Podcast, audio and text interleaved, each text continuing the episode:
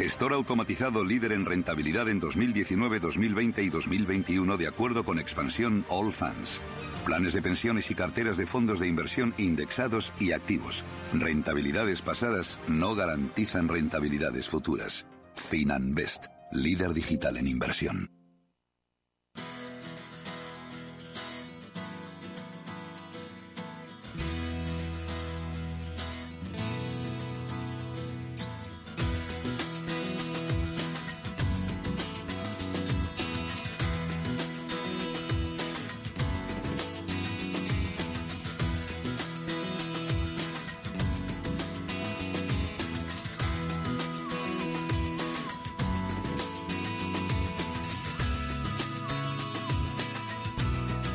Del trabajo, After Work, con Eduardo Castillo, Capital Radio.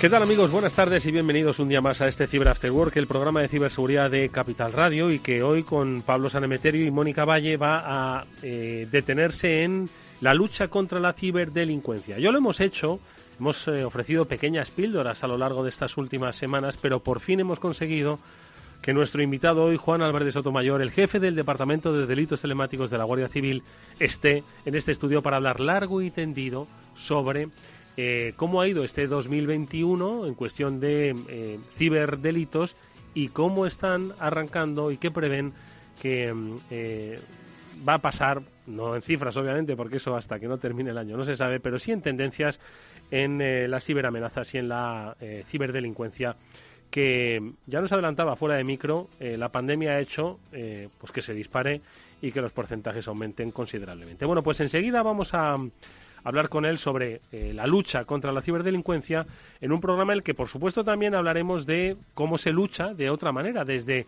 el lado de la investigación técnica en este caso. Y es que con los especialistas de Netscope sabremos cómo se evoluciona en la protección de entornos donde ya estamos todos trabajando, comprando, viviendo, almacenando en entornos cloud. Bueno, pues con Samuel Bonete, el eh, director regional de ventas de Netscope, hablaremos de si realmente todos que estáis en la nube, especialmente vosotros que sois empresas, sabéis el grado de seguridad que os dan pues aquellos proveedores de servicios em, de, de utilidades en la nube o simplemente de que soportan vuestra empresa en la nube. Bueno, pues de ello hablaremos enseguida con Samuel Bonete. Por cierto, que yo hablo de Pablo y de Mónica, pero no les, no les he saludado todavía. Mónica, buenas tardes, ¿qué tal? ¿Cómo estás? Hola, muy buenas tardes. Pues un placer, como siempre, estar aquí. Hoy, además, que vamos a hablar de tantos temas, como decías, tan interesantes para todo tipo de público, usuarios, empresas, instituciones, algo que, que es necesario conocer, además. Pablo Sanemeterio, ¿cómo estás? Buenas tardes. Buenas tardes, Eduardo. Hemos echado el lazo a Juan ya por fin, ¿verdad? Sí, ya por fin le hemos hecho el lazo. No es fácil echar el lazo a la Guardia Civil. Ha estado unos cuantos programas acompañándonos en plan pildorita, pero hoy por fin le tenemos en el estudio en, en entrevista como entrevistado y nos, nos va a dedicar un buen rato a, a contarnos la, la, gran labor que realiza la Guardia Civil. Y yo te iba a decir que estaba un poco triste que la presentación de hoy no era la misma que la de la semana pasada, que era mucho más. Bonita, Aquí, Edu, hay que ir increchendo, ya sabes.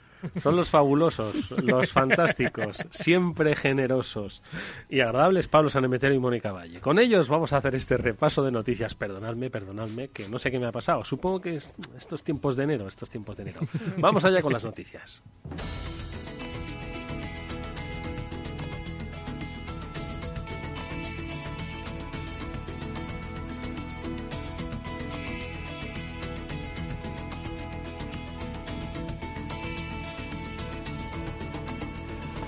Bueno, y el repaso comienza por pues, una cuestión que está mmm, removiendo un poco a muchos y es eh, la, eh, la actitud que tiene, esto lo comentamos hace, hace unos días en alguno de los espacios de ese programa, la actitud que tiene Apple con respecto a sus funciones de privacidad, ¿verdad? Siempre se ha dicho que Apple es pues muy suyo a la hora de ofrecer la privacidad a sus usuarios, pero esto pues no acaba de, de gustar a la industria con la que trabajan eh, con la que trabaja Apple, claro, Pablo. Bueno, pues a ver, ha sido motivo de polémica, sobre todo la semana pasada, la nueva funcionalidad de, de seguridad que está probando en beta en los usuarios que tienen pues el, el iCloud de pago, que se llama pues eh, Privacy Relay y es una funcionalidad en la cual, gracias a, pues, a tecnología y a que navegues con Safari, pues eh, lo que van, lo que están promoviendo es que tengas una mayor anonimidad y que eviten que las páginas web te hagan perfilados y te hagan esa identificación como cliente. Ya sabes que Apple un poco está desarrollando su eslogan o sus últimas eh, campañas de publicidad muy relacionados con la privacidad de los datos, que ellos me van a encargar de proteger tus datos y que esos datos no sean vendidos. Y además, como bien decía Sedu, bueno, este es un caso, pero recordemos que Apple ha tenido distintas batallas, algunas muy mediáticas. Por ejemplo, hace unos años, 2016, creo que fue, tuvieron una batalla con el FBI porque se negaban a desbloquear un, iPhone que perteneció bueno, a, un, autor de, un tiroteo. Y, el caso, pues bueno, fue muy polémico mediáticamente porque se negó en rotundo y al final el, el FBI tuvo que pagar a distintas empresas para desbloquear ese dispositivo móvil. Bueno, pues eh, al final. No, en este caso, además, yo creo un poco la polémica viene.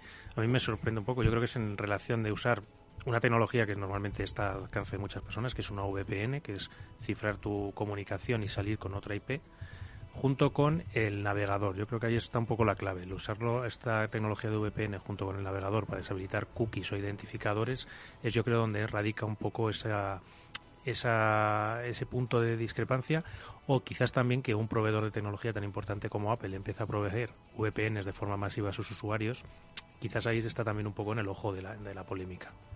No sé, en cualquier caso, bueno, pues es un, debate muy interesante porque eh, nos dirigimos hacia una mayor conciencia por parte de las empresas y mayor concienciación por parte de los usuarios de la privacidad de sus datos y de qué es lo que hacen las empresas y el provecho que sacan. Y bueno pues al final estamos hablando de identidad digital y del control del dato algo que por supuesto tiene mucho que ver con eh, el mundo de la ciberseguridad. Em, y una noticia más em, lo cuenta además BitLife Media quizás lo, habéis eh, escuchado y es que en Ucrania bueno pues ahora mismo se focaliza pues eh, la actual guerra fría no de nuestro tiempo no y esa guerra fría es cierto que también tiene algo de tanques, ojo, eh, que allí la, guerra tradicional parece que no se, no se ha acabado, pero sí que hay, eh, eh Moni, eh, bueno, un componente de, de, ciberinteligencia, de ciberseguridad, de ciberataque, pues que mm, yo creo que va a decantar un poco esas tensiones ¿no? que se están ahora mismo viviendo en la zona. Sí, en Ucrania hay muchas tensiones en la frontera con, con Rusia por ese enfrentamiento que tienen, esas tensiones que, que no, no parece que vayan a, a, a, reducirse, ¿no? Y en este caso, pues se pasa esa batalla supuestamente al plano digital porque bueno, Ucrania apunta a Rusia como el, atacante que ha hecho que más de 70 sitios web oficiales del gobierno de Ucrania hayan estado afectados por un ciberataque que ha dejado a esas, a web que han quedado fuera de servicio. Esto fue el viernes pasado y, bueno, algunas sí que estuvieron varias horas fuera de servicio, otras consiguieron recuperarlas. Eh, lo destacado de este caso es que algunas de ellas tenían un mensaje, los atacantes lograron poner un mensaje en la web que decía ucranianos tengan miedo y esperen lo peor un mensaje amenazante, ¿no? Eh, un día después, Microsoft publicó una investigación que ha estado llevando a cabo y lo interesante de esa investigación es que han descubierto que efectivamente se ha tratado de un malware que ellos denominan que ha sido muy destructivo, que estaba en las agencias que pertenecían al gobierno, agencias gubernamentales, pero también lo han encontrado en terceros. Por eso se cree que puede ser también un posible ataque a la cadena de suministro. Y ese malware, también lo particular es que dicen que está disfrazado de ransomware, pero que sí, el atacante lo activaba, dejaría eh, inoperable el, sistema informático infectado. ¿Y cómo es eso de que un, un malware se disfrace de ransomware? Pues quiero entender un poco por, por el informe que ha debido publicar Microsoft que debe ser un software espía, que tiene funcionalidades de software espía que está tomando datos de esas webs y de todas esas empresas y que en el momento que haga clic el operador se convierte en un ransomware y ahora es cuando te deja inoperativo el, el sistema. Pero bueno, volviendo un poco a... te, hasta que te descubran, ¿no? Pues eh, recopilas información. Exacto, y ahí ya en el momento que te descubran, pues aplicas el, el botón de autodestrucción y destruyes todo. Y un poco por, focalizar otra vez en, Ucrania, recordemos también que Ucrania ha sido foco de ataques hacia los sistemas eléctricos también y que si os acordáis de ese malware que hubo después de WannaCry, que fue NonPetya, eh, empezó porque atacaron a un sistema de impuestos ucraniano. O sea que la verdad es que los pobres llevan una racha un poco en el, en el ojo de los ataques cibernéticos. Bueno, esto quizás a los ciudadanos pues les suene efectivamente como las novelas de John le Carré o de Forsyth, ¿no? que hablaba de la Guerra Fría.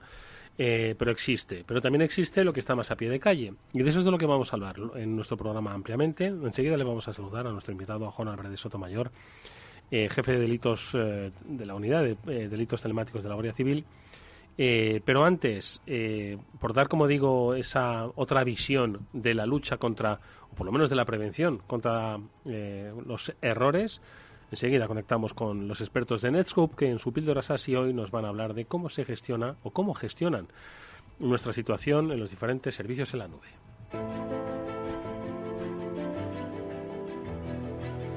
Y es Samuel Bonete, el eh, director de ventas regionales de Netscope, quien nos va a explicar lo que en principio son acrónimos que quizás a, la gente le resulte algo primero complicado de aprender y luego de entender. Pero en definitiva estamos hablando de que si nosotros al final estamos eh, en la nube de empresas que nos ofrecen diferentes servicios, ¿no? desde eh, los propios servidores en donde está nuestra operatividad, también las propias aplicaciones que utilizamos para nuestro día a día funcionan muy bien. Ahora, ¿sabemos qué grado de seguridad nos están dando o si es el grado de seguridad que nosotros necesitamos para nuestra empresa? Bueno, pues eso es algo que desde Netscope se han preguntado. Samuel Bonete, ¿qué tal? Muy buenas tardes. Hombre, Edu, ¿qué tal? ¿Cuánto tiempo? Feliz año, aunque estemos ya a no sé cuántos. Casi, casi en marzo, eh, Samu, casi, en marzo. pero feliz año a ti, a Pablo, a Mónica y a todos los oyentes, desde luego. Igualmente, Samu. Oye, vamos a ver. Yo decía antes, de una manera un tanto simplificada, pues que ya todos estamos en la nube, por algunas cosas u otras, ¿no? quizás contratamos con aquellos que nos dan un servicio de soporte y otros que nos dan aplicaciones para nuestro día a día, ¿no? Eh, son muchas las, como digo, las situaciones, las posiciones que nos dejan en la nube, ¿no? En nuestra relación con la nube. ¿Qué es lo que entonces debemos entender a la hora de hablar de cuestiones de, pues de, management o de gestión de la, de la seguridad? Pues depende mucho el, enfoque ese de nube, ¿no? al que te te, ciñas nos queramos ceñir, porque sabéis que el concepto nube es un concepto súper, súper, súper amplio, ¿no? Hasta la seguridad en la nube, que es lo que hacemos nosotros eh, desde Netscope, o seguridad ofrecida desde la nube, pues es, uno de esos conceptos dentro del contexto de nube. Entonces, si nos ceñimos un poco al contexto de, de cloud pública, es decir, subir mis servicios que yo tenía antes corriendo dentro de un CPD, pues me los llevo, ¿no? Como máquinas virtuales o como almacenamiento o como, no sé, bases de datos, me los llevo a correr en una cloud pública. Eh, ahí estamos hablando de IAS principalmente o de PAS. Eh, la percepción de seguridad, lo que tenemos que tener en cuenta a nivel de seguridad es una cosa, y luego entraremos en ello. Y si nos llevamos o estamos hablando de contratar servicios, de, servicios en la nube servicios eh, como podría ser el correo electrónico en la nube, el almacenamiento en la nube, es decir, SaaS, software as a service prestado en la nube, nos tenemos que preocupar de otras cosas distintas. Vamos al primer bloque, ¿no? El bloque en el que normalmente en nuestra jerga decimos nos llevamos cargas de trabajo a la nube, nos llevamos servicios que teníamos on-prem, servicios que teníamos en nuestro data center, nos los llevamos a cloud pública. Principalmente hay tres players que son los más importantes, todos los conocéis, Amazon, Azure y Google Cloud. Si yo estoy llevando cargas de trabajo o aplicaciones o servicios que tenía en mi red interna, en mi CPD, a cloud pública, eh, tengo que pensar en que probablemente, y depende también del tamaño de la empresa, no sea yo solo el que esté llevando cargas de trabajo de allí. Es decir, habrá un departamento de desarrollo, un departamento de IT, un departamento de software, que mucha gente está migrando datos, está migrando aplicaciones, está migrando servicios a cloud pública, buscando los beneficios de cloud pública. Mm. Es, eh, en muchas ocasiones la cloud pública, muchas no, pero vamos, siempre la cloud pública te, te cobra en base al uso, ¿no? ¿Cuánto, cuánto estás usando de, cloud pública? ¿Cuánta GPU, cuánta memoria, cuántos procesos, cuánto almacenamiento? Y, la pregunta que muchas organizaciones, sobre todo organizaciones muy grandes, con muchos departamentos que utilizan contextos híbridos con diferentes proveedores de cloud, eh, se hacen es, oye, ¿y, qué tengo en cloud pública? ¿no? ¿Cuántos datos tengo en cloud pública? ¿Cuántos gigas tengo en cloud pública? ¿Cuánto procesamiento? ¿Cuánto memoria? Esa parte de inventario, de saber qué tengo en cloud pública, eh, esto que os digo es muy habitual en contextos de empresas organizaciones grandes que se pierda la noción ¿no? de qué tengo en cloud pública. Entonces, el poder saber qué tienes en cloud pública es una de las funciones principales ¿no? cuando te estás yendo a cloud, de poder monitorizar qué tienes en cloud pública. Ahora bien, Una vez sabes lo que tienes en cloud pública, la segunda pregunta que te tiene que llegar es, ¿y está bien configurado lo que tengo en cloud pública? Porque hay muchas manos, ¿no? Tocando ahí, mucha hmm. gente subiendo datos, mucha gente subiendo aplicaciones, subiendo bases de datos, eh, almacenamiento. ¿Está bien configurado? ¿O, alguna máquina se ha quedado expuesta en Internet sin estar parcheada? ¿O algún puerto que no tendría que estar abierto está abierto en Internet y, en un direccionamiento al que pueda, cualquiera puede alcanzarlo, ¿no? Y cualquiera puede llegar a ese puerto. De hecho, fijaros que, esto que os estoy diciendo eh, es, yo creo que el problema de seguridad más grande de cloud pública, ¿no? Las malas configuraciones que, a día de hoy, pues nos encontramos buckets o repositorios de almacenamiento expuestos en Internet o máquinas que están en cloud pública corriendo y, no están pues, parcheadas o están abiertas. La, la, siguiente pregunta es, primero, ¿sé lo que tengo? Y lo segundo es, sé cómo está configurado lo que tengo en cloud pública.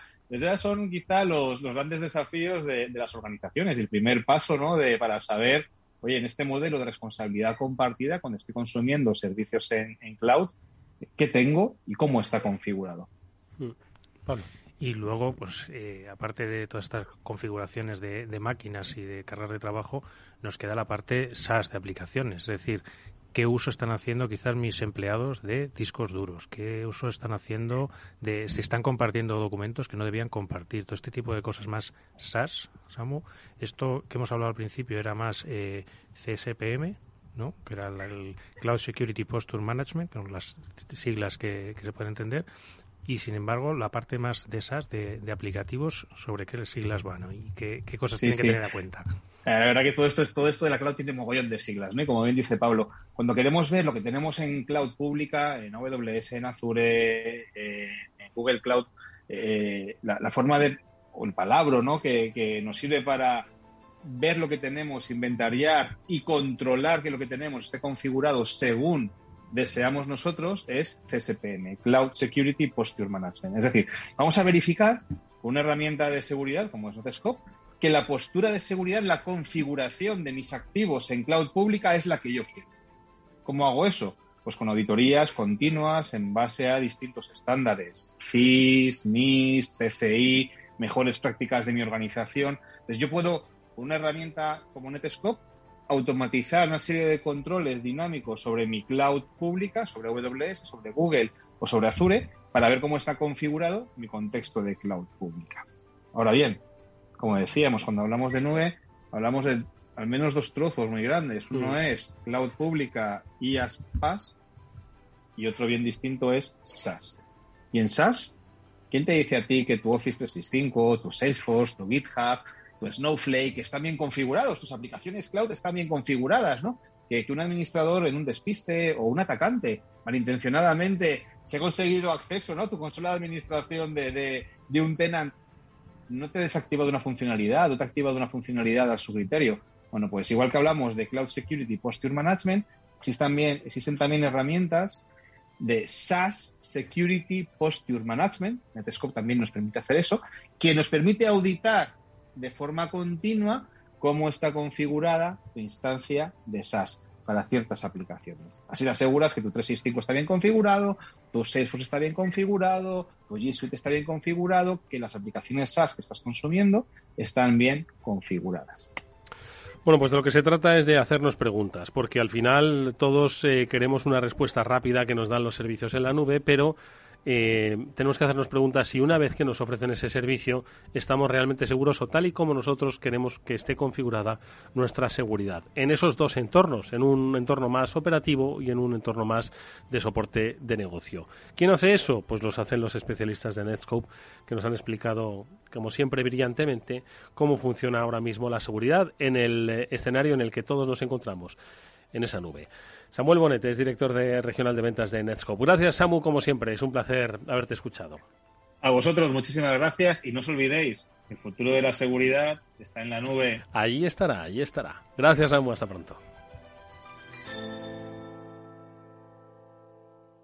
After Work con Eduardo Castillo. Ahora sí le saludamos, ya está aquí con nosotros. Él es el teniente coronel Juan Álvarez de Sotomayor, es jefe de Departamento de Delitos Telemáticos de la Guardia Civil. Y es un placer, como siempre, contar con tu presencia aquí. Juan, buenas tardes, bienvenido. Buenas tardes y el placer es mío. ¿Qué tal el año 2021? ¿Cómo ha cerrado para la unidad de delitos telemáticos? ¿E-, ¿Exhausta?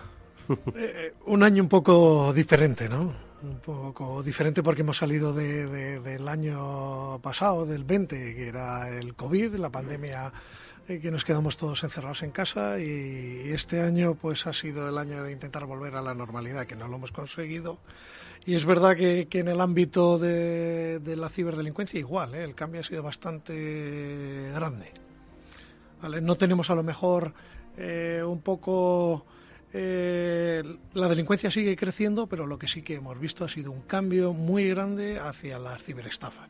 Yo creo que a día de hoy las ciberestafas con el ransom son los grandes protagonistas en el año 2021, ¿vale? Y eso es lo que hemos visto también en los números, ¿no? Como si repasamos un poquito los números, eh, es curioso ¿no? que con la pandemia el crecimiento de los delitos ha disminuido, no quiere decir que tengamos menos, sino que al esa eh, la pendiente que teníamos de crecimiento, que estaba disparada, ha disminuido y hemos pasado de crecer del 36% cada año, que es una locura ya, 36%, a un 32%. No es mucho la caída de la pendiente, pero bueno, es representativa.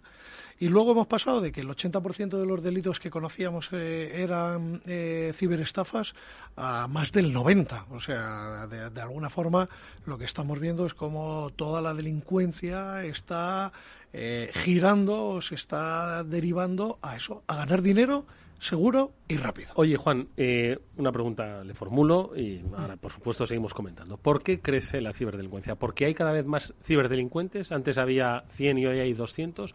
¿Porque son esos 100 más eficaces y más rápidos y sacan mayor provecho del tiempo? ¿O porque cada vez somos más ingenuos si nos dejamos estafar gente que quizás creía que tenía cultura de ciberseguridad y no es que, perdón, no nos dejamos estafar. Somos finalmente víctimas de una ciberestafa. Te voy a poner un ejemplo antiguo, una anécdota que yo creo que es bastante visual, ¿no? Me acuerdo eh, en, el año 90-2000, ¿vale? Uno de los grandes delitos informáticos era todo el tema de, copiar los CDs y salir a la calle con la piratería de CDs, ¿no? Vale, me acuerdo una vez que detuvimos a una persona con la cual luego entablamos un poco de amistad y, el hombre decía, mira, yo vine aquí a España y me puse a vender, pues eso, corbata, ropa y tal. Y cuando veía que el de al lado vendía CDs y vendía 400 CDs y yo vendía una corbata, se acabaron las corbatas a vender CDs y tenía ocho pisos en Madrid donde solo se dedicaba con dos torres en cada uno de los pisos, contrataba a otros inmigrantes y solo se dedicaba a grabar CDs y luego a sacarlos a la venta. ¿vale? Pues es algo parecido. Eh, es lo que te contesto. Es muy fácil a día de hoy. La tecnología nos aporta un grado de, primero, de facilidad de montar esquemas de estafas y seguro, me aporta un grado de seguridad y de anonimato en la red tan grande ¿vale? Que luego me añade lo último, que es un poco la moda ahora con todas las criptodivisas, me permite mercadear, tener esos instrumentos económicos para poder mercadear en el ámbito de, la ciberdelincuencia o el cibercrimen. Pues perfectamente respondido. Hay un escenario que permite y que favorece pues ese crecimiento, claro. No, desde luego, o sea, y, la verdad es que el, ritmo al que va creciendo la tecnología, e incluso se podría hablar de un crime as a service, yo creo perfectamente, igual que hablamos del software as a service, mm. hay un crimen as a service que está poniendo en manos de delincuentes una tecnología que les facilita, como bien dice Juan, toda esta parte de, estafas y de sacar dinero y se está dando un poco, yo creo, a veces la tormenta perfecta si lo juntamos con criptodivisas que hayas podido, yo creo hablábamos antes de, antes igual lo que hacían los malos eran vaciarte la cuenta y tener que repartirla con mulas y sacar ese dinero con mulas. Ahora ya las mulas yo creo que se han quedado sin trabajo. No, no, sigue habiendo mulas, pero de otra forma diferente. ¿eh? Muchas veces lo que hace la mula en realidad ya, ya no es ser una mula activa. Eh, sino esa mula pasiva que lo único que hace es dar de alta infraestructura, teléfonos móviles, o sea, mm. telefonía móvil y, cuentas corrientes para que un tercero las utilice. No ha hecho otra cosa más que dar de alta y entregarlas. Pero es muy importante lo que has dicho, ¿no? Ese, eh, las criptodivisas al final, aparte de, son un vehículo de especulación. Acaba de, publicarse un informe de la principal empresa que se dedica al análisis, a la inteligencia de criptodivisas, como es Chain Analysis, que es la herramienta que nosotros utilizamos para hacer todo el traceo y, la, y, la, y las investigaciones de criptodivisas, acaba de publicar su informe que viene a decir eh, más o menos que solamente un 7%, más o menos, del movimiento de criptodivisas está vinculado con actividad delictiva. Y en números es verdad que ha crecido un mil y pico de un año para otro, pero es que estamos diciendo que la capitalización de las criptodivisas también ha crecido en ese sentido. Entonces es un poco proporcional, pero es un 7% todavía residual, pero vamos a ver cómo poco a poco en los próximos años va a ser convirtiendo en un valor refugio. Exactamente, va a ser el instrumento principal para en, en la ciberdelincuencia, que era un poco lo que Pablo acaba de decir. ¿Qué es lo que estamos viendo últimamente? Pues muchas de esas campañas de phishing que nos intentan robar las credenciales y todo y el factor segunda autenticación y me reconfiguran mis servicios de banca online, antiguamente lo que había era esas transferencias, esas cuentas intermedias de esas mulas, pues ahora directamente se están se están comprando criptodivisas, o sea, toman posesión de mi banca online y lo que hace el delincuente es directamente dar orden de compra de criptodivisas. E inmediatamente eso se transforma en criptodivisas que rápidamente extraen de los exchangers con una seguridad casi absoluta. ¿Vale? Ahí tenemos que estar nosotros para buscar, como siempre, como la delincuencia tradicional, buscar el error eh, que cometen los delincuentes para estar en ese momento y poder eh, identificarlos. ¿Qué es lo que hacemos? Y nos llevamos grandes sorpresas y, y muchas de las investigaciones acaban siendo exitosas, ¿no? El no existe, siempre existe el delincuente perfecto. No, pero hay que estar ahí, ¿no? Hay que meter muchas horas, muchas eh, invertir mucho en tecnología y bueno, así la apuesta de la Guardia Civil un poco es eso. Hemos crecido una de las cuestiones eh, que me preguntabas al principio en el año 2021, estamos creciendo muchísimo, estamos incorporando mucha gente. La. Guardia Civil acaba de crear unos equipos eh, que le llamamos los equipos arroba en cada una de las provincias, muy ah, enfocados para tratar con las víctimas, porque a las víctimas también hay que asistirlas eh, a la hora de, de, ser víctimas de este tipo de delincuencia, ¿vale? Y, todo eso lo tenemos que perfeccionar para mejorar sobre todo, que es la clave en, todo este tema, es mejorar en la inteligencia que tenemos y que generamos para luchar contra la delincuencia. Ahora, si te parece, hablamos de, de la eficacia eh, del trabajo que hacéis en eh, Guardia Civil eh, la detención o la desarticulación de bandas y sobre todo de los perfiles. Ahora sí que les lo comentamos. Pero bueno, Moni, tú seguro que también tienes muchas buenas preguntas. Sí, Juan, pues eh, justo nos estabas comentando los equipos arroba y precisamente hace unas semanas un, compañero tuyo de, Guardia Civil, Antonio, que es oyente del programa, si nos está un saludo, escuchando. Un saludo para Antonio y todos los oyentes. Un saludo para, para él. Y me parecía muy representativo porque me imagino que precisamente en este tipo de, entornos pues más locales, por así decirlo, no atenderán precisamente este gran número de estafas, que, que sea el 90% de los ciberdelitos las estafas es muy significativo. ¿Ha influido, creéis que está influyendo la pandemia, este aumento de las estafas en dos sentidos? Por un lado, es verdad que decías que es más fácil para ellos montar estafas o relativamente fácil, pero el usuario también eh, debería tener o debe tener algún papel en el sentido de que las estafas también están vinculadas a la crisis sanitaria, em, pasan más horas en Internet con todo el tema del teletrabajo. ¿Ha influido todo, todos estos factores? yo creo que lógicamente tienen que influir a la fuerza pero es verdad que desde un punto de vista de los números, esos factores no han influido en que haya un crecimiento exponencial, porque no lo hemos visto. ¿Qué es lo que hemos visto? Que los, a lo mejor las cartas nigerianas de toda la vida, a través de Internet, que todavía siguen dando la lata, ojo, pues muchas de esas estructuras delincuenciales lo que han acabado, lo que han dirigido parte, no todo, parte de su actividad delictiva es orientada al coronavirus y a la pandemia. Por eso estamos viendo, hemos visto estafas, por ejemplo, en la venta ahora mismo, ¿qué es lo que más se demanda ahora? los test de antígenos, pues lógicamente siempre habrá estructuras organizadas de delincuentes que se organicen para crear esos esquemas de estafa y obtener unos beneficios relativamente importantes en muy poco tiempo y además totalmente estructurado y con un nivel de seguridad muy grande. Ese es el problema que tenemos, por eso se crean los equipos arroba, porque lo que tenemos que evidenciar es en poco tiempo que se presentan 100 denuncias a lo largo del territorio nacional vinculados con los mismos hechos delictivos.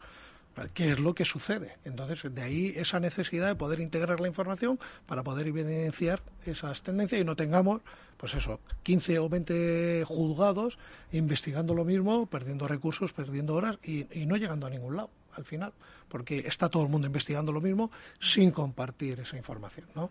¿Cuáles son, Juan, las, eh, las mayores ciberamenazas, perdón, ciberestafas eh, eh, que habéis visto, que estáis viendo, las que se producen por phishing del SMS, porque bueno, a mí es que me llegan de todo. Todavía me llega algún correo nigeriano en el que he heredado, he heredado mucho, pero, pero no sé cuáles ahora mismo un poco las que todavía siguen siendo efectivas, eficaces entre la población. Ahora mismo, por ejemplo, se está perfeccionando, y tú lo has dicho, otra vez ha vuelto, está pegando fuerte los SMS, el, phishing por SMS, ¿no? El smishing. Pero de tal forma que son capaces de emular eh, el, SMS del propio banco. ¿Qué quiero decirte con esto? Pues, por ejemplo, tú ves en tu teléfono móvil cuando recibes los SMS del banco cómo se agrupan todos uno detrás de otro bajo la misma eh, numeración del banco. Pues los malos son capaces de enviarte un SMS que se cuele dentro de ese hilo, ¿vale? Y tú ya directamente lo des por bueno el, mensaje puede ser de todo. Los hemos visto que te hemos bloqueado, o por favor te vamos a dar información nueva, o hemos aportado. Lo que, eso es lo de menos, ¿no? Entonces, el usuario ingresa eh, eh, en el link que le trae el, mensaje, ingresa sus credenciales de acceso e inmediatamente y en pocos minutos recibe una llamada de teléfono. Desde el mismo teléfono que utiliza el banco para ponerse en contacto con el cliente. O sea, son capaces también, a través de, entre otras tecnologías de llamadas internacionales, son capaces de emular el número de teléfono desde el que eh, habitualmente te llama el banco y un, eh, un call center, un call center delictivo, que los hemos visto, si buscáis un poquito en YouTube, en Reino Unido estuvieron pegando mucho desde la India, pues muy parecidos, call center donde una persona de forma totalmente amigable y con un conocimiento muy grande del funcionamiento del banco que están suplantando, pues obtiene el resto de la información que necesitan. Para qué, lo que hemos dicho, eh, resetearte tus cuentas, entrar en tu clave, entrar en tus servicios bancarios. No hace falta resetearlos, o muchas veces sí, depende de la manipulación. Te reseteo las cuentas, entro dentro de tu banco y ¿qué es lo que hago? Lo que acabamos de decir, comprar criptodivisas. Eso es lo que estamos viendo últimamente como más novedoso y además que se está replicando en todos los bancos. ¿Vale? Y es muy difícil porque al final el banco dice, mm, yo es que aquí no tengo ningún tipo de actuación desde un punto de vista que a mí lo que hacen es suplantar mi identidad y mis mecanismos de seguridad por un tercero el banco no puede nada más que decir, oye, que yo nunca te voy a enviar un SMS, ¿no? Pero, pero ahí pasamos otra vez a otra de las grandes cuestiones cuando hablamos de, estos temas.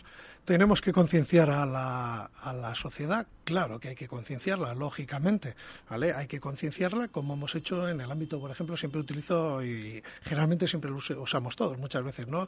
la similitud del tráfico, ¿no? Tenemos que concienciar a la gente de no cruzar por un sitio no pero y, pararse en un semáforo semáforo, no saltarse los semáforos y tomar las medidas de precaución. Pues eso lo podemos trasladar a Internet. Pero también en el tráfico hacemos algo que es súper importante y además la Guardia Civil eh, eh, eh, juega un papel primordial.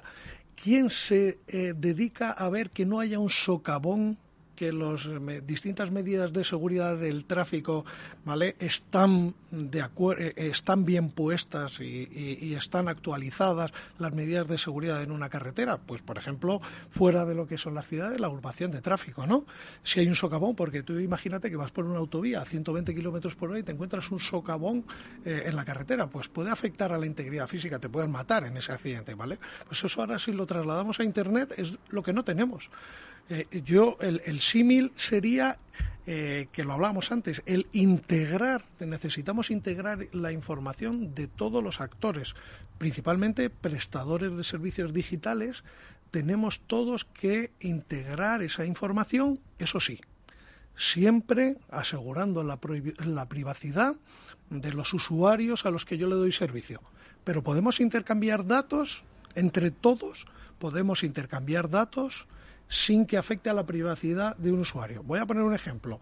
Vemos el esquema este de SMS, a este señor le llaman un call center y ingresan en su página web. Bueno, el fingerprinting, por decirlo de alguna forma, el fingerprinting que deja el usuario que ha dado la orden de compra de criptodivisas, ese, que ahí podríamos identificar el terminal con el que se ha accedido a la cuenta.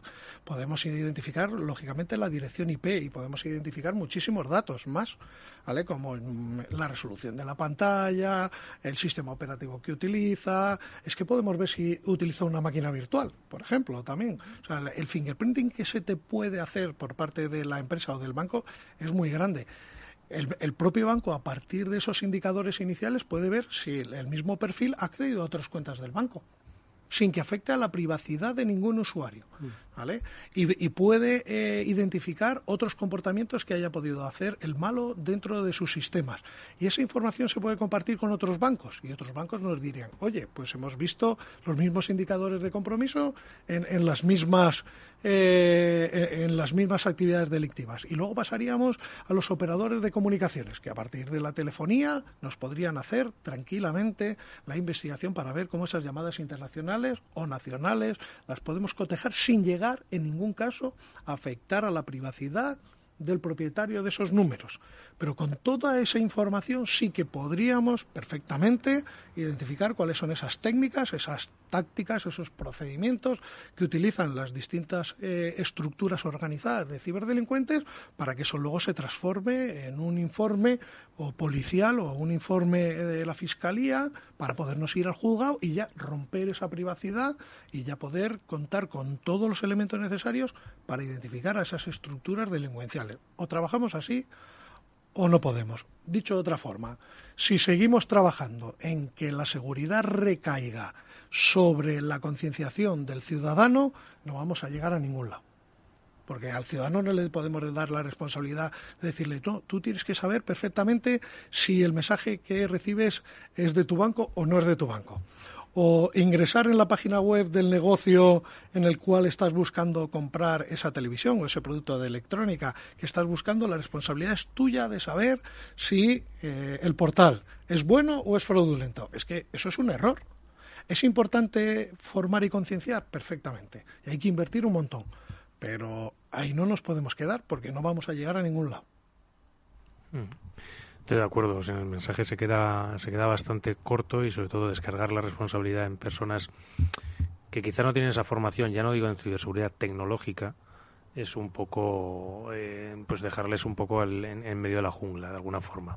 Pero bueno, yo creo que de alguna forma hay que trabajar en esa cooperación, como bien marcas, y, y habrá que ir definiendo quiénes, quiénes son los que, los que establecen este tipo de, de medidas. Mm. Yo quería volver un poco, que nos hemos quedado yo creo al final sin, sin la pregunta un poco, de ver cómo había ido el año pasado en cuanto a operaciones, eh, si se ha detenido, si se ha perseguido y si realmente se ha podido llegar a coger a delincuentes, porque muchas veces nos queda la sensación de que que queda impune el, sí, claro, como todo es fácil. como no tiene está en la nube, está por allí perdido, no tienen nombre pero no significa que no podamos identificar a las personas que hay detrás de las distintas direcciones de, criptodivisas. Pues mira, hemos tenido operaciones muy importantes, pero también es cierto, y siempre lo digo, muchas veces cuando nos presentan una denuncia a una víctima o una organización, quieren eh, resultados inmediatos y la investigación criminal es muy lenta, muy lenta. ¿Qué quiero decirte con esto? Pues mira, eh, y lo sabes porque lo hemos comentado, iba a dar una charla, bueno, la charla que doy todos los años en, eh, las jornadas STIC del Centro Criptológico Nacional y vamos a, explicar una operación que de alguna forma evidenciaba ¿vale? que, sí que se puede llegar a identificar eh, a partir de esos indicadores de compromiso que te pueden identificar que hay un APT famoso detrás del ciberataque, pues íbamos a explicar una operación que, estamos llevando a cabo donde a partir de esos indicadores que podrían pensar que había un APT, al final lo que teníamos era una estructura organizada en España que había hackeado eh, una organización, pero la investigación todavía continúa. Todavía continúa. Sigue en secreto de sumario y yo estaría encantado de comentarlo. Pero bueno, hemos tenido operaciones en el ámbito de criptodivisas, eh, que sí, eso sí que lo comentamos y lo hicimos público, que tuvo bastante repercusión, porque se nos no es que se nos escapara, sino que la persona que había montado el esquema de, inversiones en criptodivisas, que en 72 horas eh, ganó eh, más de 500.000 euros creando una nueva moneda de criptodivisa, y la verdad es que estaba muy bien montada. Eh, por ejemplo, es curioso porque contrató, contrató un actor, un actor español, para que hiciera los vídeos de captación de clientes, ¿vale? que esta mañana estado viendo en el telediario que volvía a salir la noticia de las inversiones criptodivisa y como tenemos en Facebook lleno de vídeos de gente que intenta engañarnos para invertir en criptodivisas, ¿vale? Pues en este caso contrató a un español, eh, obtuvo un montón de infraestructura de cuentas bancarias en España para mover el dinero, ¿vale? Y este tío además, lo, lo curioso del tema es que utilizaba Binance y una moneda que tiene Binance propio para gestión de criptodivisas internamente, que te permite sacar, si no me equivoco, eran hasta 50.000 euros sin utilizar los procedimientos donde te tienes que, los famosos procedimientos Know Your Customer, ¿no? Pues vienes hasta los 500.000 eh, euros, no te exige darte alta eh, cuentas, no te exige el procedimiento de Know Your Customer para dar de altas. Entonces pedía que le pagaran con esa moneda propia de Binance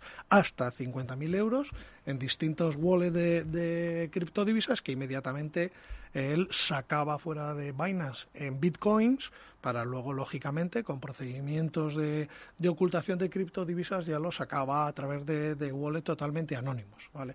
Eso eh, y al final, finalmente, después de mucho trabajo, identificamos a la persona, estaba en Málaga, vivía con identidad falsa en España y tenía un requerimiento del FBI de hacía cuatro años por también por esquemas iguales de, de estafas. Problema es que hubo tanta tensión, los clientes le hackearon la infraestructura, le entraron dentro de los servidores y extrajeron toda la información de los servidores y la compartieron con, en este caso con nosotros, la compartieron, nos notificaron, oye, mira, he sido víctima y he obtenido esta información de, de los servidores, tal y que cual. Eso nos ayudó, lógicamente, a perfilarlo y por fin acabamos identificándolo. Pero claro, los, las víctimas hicieron tanto ruido en la red que, el hombre, eh, el malo, se, asustó y se nos escapó a Estonia antes de que pudiéramos identificarlo. Y ya a través de, las, eh, de, los distintos instrumentos de cooperación policial, pues ya eh, la información de su identidad falsa mm, la compartimos con Estonia, con el FBI, y ya lo detuvieron en Estonia porque también tenía antecedentes de tal es un gran ejemplo de que aquí tenemos que poner todos un poco de nuestra parte para, para trabajar en este tipo de estafas, ¿no? Y que al final podemos llegar a identificarlos. Otras veces no, pero si, si no, esto es como eh, en otro ejemplo, ¿no? Si, si tú no vas a buscar el éxito de la investigación, si no dedicas tiempos y esfuerzos, lógicamente nadie va a venir a decirte quién es el, el, el, responsable o la organización responsable del, del delito, ¿no? Oye, Juan, hablas, lo buscaba el FBI hace cuatro años, identidad falsa, vivía en Málaga, eh, huido a Estonia, en fin, es, es como quien dice un perfil de película. Entiendo que todos los perfiles no son así. ¿Qué perfiles nos encontramos de ciberdelincuentes aquí en España? Pues siempre, eso es una, una pregunta que, muy habitual que me hacen. No existe un perfil único. Se ha intentado hacer perfiles y nos encontramos de todo tipo de perfiles, ¿vale? Te puedes asustar desde... Ahora, una sí que es cierto que hay un elemento muchas veces muy común, que es la falta de estructuración familiar dentro de las personas que se dedican a estos temas, ¿vale? Familiarmente tienen bastantes problemas de estructura familiar en su vida vida, una vida desordenada. Generalmente nos encontramos eso. No quiere decir que sea un elemento diferenciador, pero es verdad que es el elemento que más nos encontramos y luego nos encontramos de todo tipo. Grandes conocimientos técnicos, informáticos, no necesariamente tantos. Vas a encontrar de todo tipo. ¿Vale? Vas a encontrar gente con unos conocimientos muy, muy avanzados y otra gente que sabe manipular a los que tienen los conocimientos para hacerlo. Eso lo encontramos mucho últimamente. Sí, sí, sí, sí. Sí, sí. Eh, acabamos de hacer una en otra operación donde el que sabía un montón era manipulado por su cuadrilla de amigos, por decirlo de alguna forma. Qué fuerte. pero, es la delincuencia de la calle. Al final los grupos organizados son un poco eso. ¿vale? Las estructuras organizadas de, de, de crimen organizado ¿vale? Siempre hay eh, gente que trabaja para la organización que son manipulados por los que mandan, ¿no? Y luego los denominados ingenieros sociales, que también se dedican básicamente a manipular. Ahí además no hace falta tener mucho conocimiento técnico con que sepas por dónde tirar y, cómo encontrar esa parte vulnerable ¿no? de nosotros mismos. Hay que ser un poco psicólogos también. Y hay algo que los usuarios se preguntan mucho y empresas también, y es si tienen que denunciar cuándo y cómo porque hay veces que o no se atreven o por desconocimiento no saben hacerlo o les parece poco y no quieren saturar. Por ejemplo, si es una estafa que estamos hablando muy grande de miles de euros, lo harán seguro, pero a lo mejor si estamos hablando de estafas más pequeñas, 10, 20, 30 euros, algo mm. eh, que no parezca tan grande o no se atreven o les da vergüenza. Pero eh, hay ocasiones que habéis contado que para llevar a cabo vuestras investigaciones os importa mucho tener mucha información y muchos casos. En el ámbito de estas estafas, ¿qué hay que denunciar y, y cuándo? ¿Qué hay que denunciar? Lo que hay que hacer es denunciar, que eso es lo más importante. La cifra negra todavía sigue siendo muy grande. Desde un punto de vista de las empresas, hay muchas empresas que se asustan. Cifra negra, perdona Juan, es los casos que se cometen pero que no se denuncian. Que no se denuncian, exactamente. Por ejemplo, en el Reino Unido sí que existe, eh, el único informe que yo conozco que da números, por ejemplo, es en el Reino Unido que hablan de un 35% de hechos de, ciberdelitos que no se denuncian. Entonces, si aquí lo trasladamos a España, como mínimo vamos a tener ese 35 y yo creo que て que, bastante más. A lo mejor no mucho más, pero bastante más lo tenemos. Lo principal es denunciar, es acercarse. Igual que eh, sufrimos un delito en la calle y vamos a presentar la denuncia, pues hoy también lo podemos hacer en el mundo digital, acercarse a través de las redes sociales, del correo electrónico, de los distintos medios de comunicación digitales a las distintas unidades de cibercrimen, que creo que nos vamos a Google y no vamos a tardar mucho en encontrar cuáles son esos medios de comunicación. Primero hacer esa comunicación, ese primer contacto y a partir de ahí nosotros les vamos a Pero es importantísimo, aunque sea algo que parezca a ellos que no tenga mucha importancia porque han sido estafados por 20, 30 euros. Da igual, pero es muy importante a lo mejor el portal donde ha sido, la información que nos puede aportar, ¿vale? Todo lo que, eh, todos esos indicadores de compromiso que nos pueda aportar ya desde el primer momento, perfecto, pero en la gran mayoría de los casos, si son casos un poquito ya vemos que tienen consistencia, les vamos a pedir que nos den más información, nos vamos a poner en contacto con ellos y les vamos a ir requiriendo distinta información. Pero es importantísimo porque al final, si tú has sido estafado y no denuncias, estás haciendo que el de al lado también vuelva a ser estafado porque tú no lo has denunciado. Es evidente, ¿vale? Son las mismas reglas que nos encontramos en el, en el mundo físico, ¿vale? Pero lo que pasa que en este caso encontramos eh, eh, la cantidad de portales y la cantidad de esquemas y de webs eh, que intentan engañarte, pues es muy alto. Y los malos cada vez lo hacen tan perfecto que todavía recibimos muchas consultas. Nosotros vamos a ver la página web y nos cuesta saber si la página web es buena o es mala. O es mala. Y Juan, y volviendo un momento antes en lo que estábamos hablando de, esa cooperación internacional, ¿cómo es la, la, cooperación internacional o los mecanismos, las vías que tenéis para poder trabajar y luchar contra el crimen? Pues mira, yo ahí te diría la, la cooperación policial o judicial internacional es excelente. Tenemos mecanismos, existen además eh, normativa que nos permite el intercambio de información, eh, ¿vale? Por ejemplo, existen redes 24/7 de apoyo en materia de cibercrimen, ¿vale? Que somos eh, nosotros y Policía Nacional puntos de contacto en esa red y, por ejemplo, hace poco hemos hecho actuaciones como la preservación del contenido que hay en distintos servidores porque que pertenecían a paneles de mando y control de Motet. Acabamos también de recibir otra asistencia para también hacer otra preservación de un ordenador que estaba haciendo funciones de, panel de control de Dridex. Nosotros hacemos la preservación de dichos servidores y lo ponemos a disposición de las autoridades judiciales para que cuando entre el, eh, el requerimiento internacional, pues las autoridades judiciales, como ahí sí que afecta a derechos fundamentales la información contenida, que a través de los distintos mecanismos de cooperación internacional, judicial internacional, podamos responder a esos países, e igual que nosotros. Por eso es tan importante lo que decías de las denuncias, ¿no? Muchas veces digo, por ejemplo, eh, en casos de Ramson es importantísimo contar con las empresas de ciberseguridad, las que van a hacer esos análisis forenses de las de las eh, de las redes empresariales que han sido afectadas por un Ramson.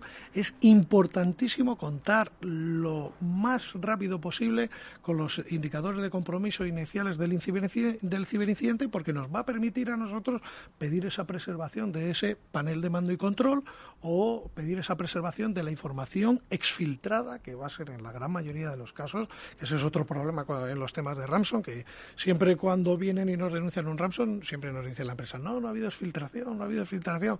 Y a los cuatro o cinco días, ¿vale? ya vienen diciendo, bueno, eh, sí, ya lo hemos detectado y ya hemos tenido exfiltración. Generalmente siempre va a haber exfiltración, pero es muy importante, por eso eh, eh, foros ¿vale? y cadenas de radio como esta permiten que los cuerpos de policía y las empresas de ciberseguridad ¿vale? estemos cercanas y estemos eh, luchando contra este tipo de amenazas codo con codo para que, oye, Juan, en un momento dado, oye, me ha presentado una denuncia tal empresa, quieren presentar la denuncia, pero ya tengo los indicadores de compromiso, los podemos intercambiar ya con vosotros para que vayáis utilizando las primeras medidas.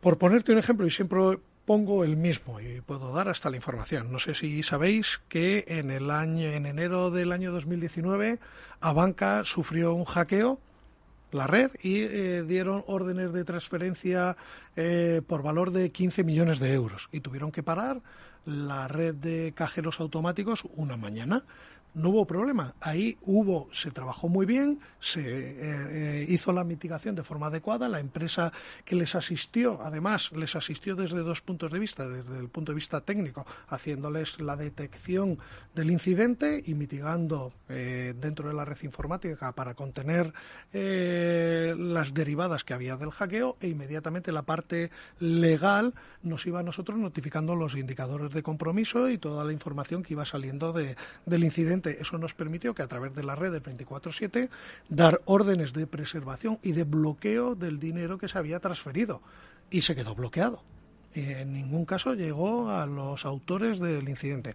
Otra cosa es que de la investigación criminal, ¿vale? Pues todavía nos cuesta mucho el poder progresar hasta identificar a las personas responsables.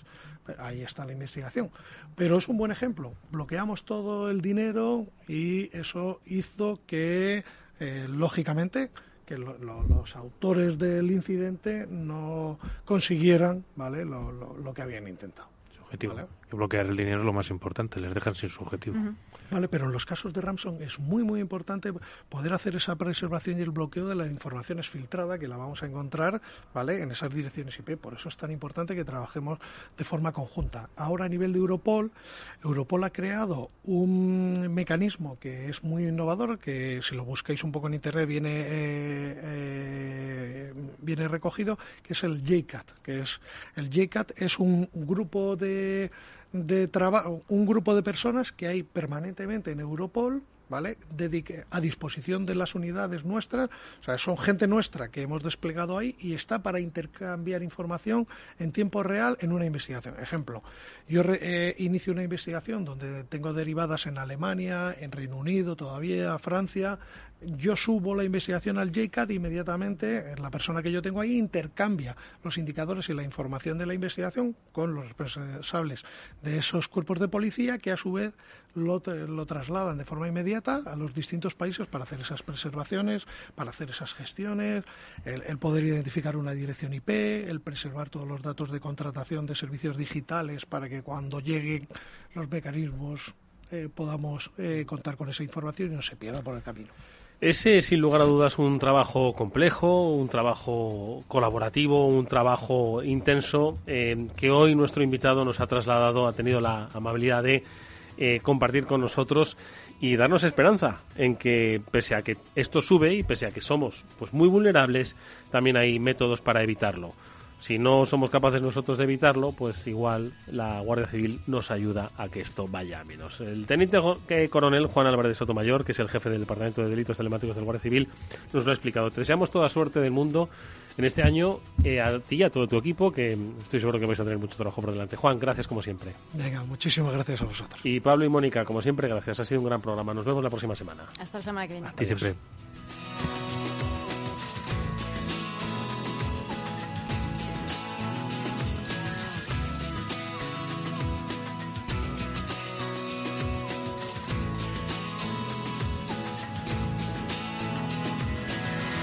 After Work con Eduardo Castillo. ¿Qué es ir más allá?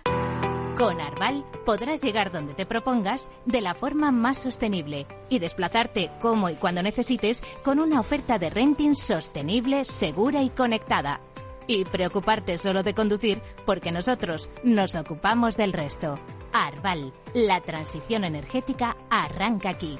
Más información en arval.es. Capital Radio Madrid 105.7 en Hospital HLA Universitario Moncloa cuidamos de ti y de tu tiempo con un servicio de urgencias ágil y eficiente las 24 horas, los 365 días del año. Urgencias pediátricas y de adultos con profesionales altamente cualificados y tecnología de vanguardia. Hospital Moncloa, contigo cuando más lo necesitas. Estamos en Avenida Valladolid 83. Esto te estás perdiendo si no escuchas a Luis Vicente Muñoz en Capital, La Bolsa y la Vida. Si esta fuera mi, la inauguration speech de John Fitzgerald Kennedy, pues diría que no se pregunten ustedes qué puede hacer la seguridad social por ustedes, sino qué pueden hacer ustedes por la seguridad social. Pues después de 130 años, la seguridad social, que ha servido admirablemente bien a la sociedad y a la civilización, está exhausta. No te confundas. Capital, la bolsa y la vida. El original. Capital Radio.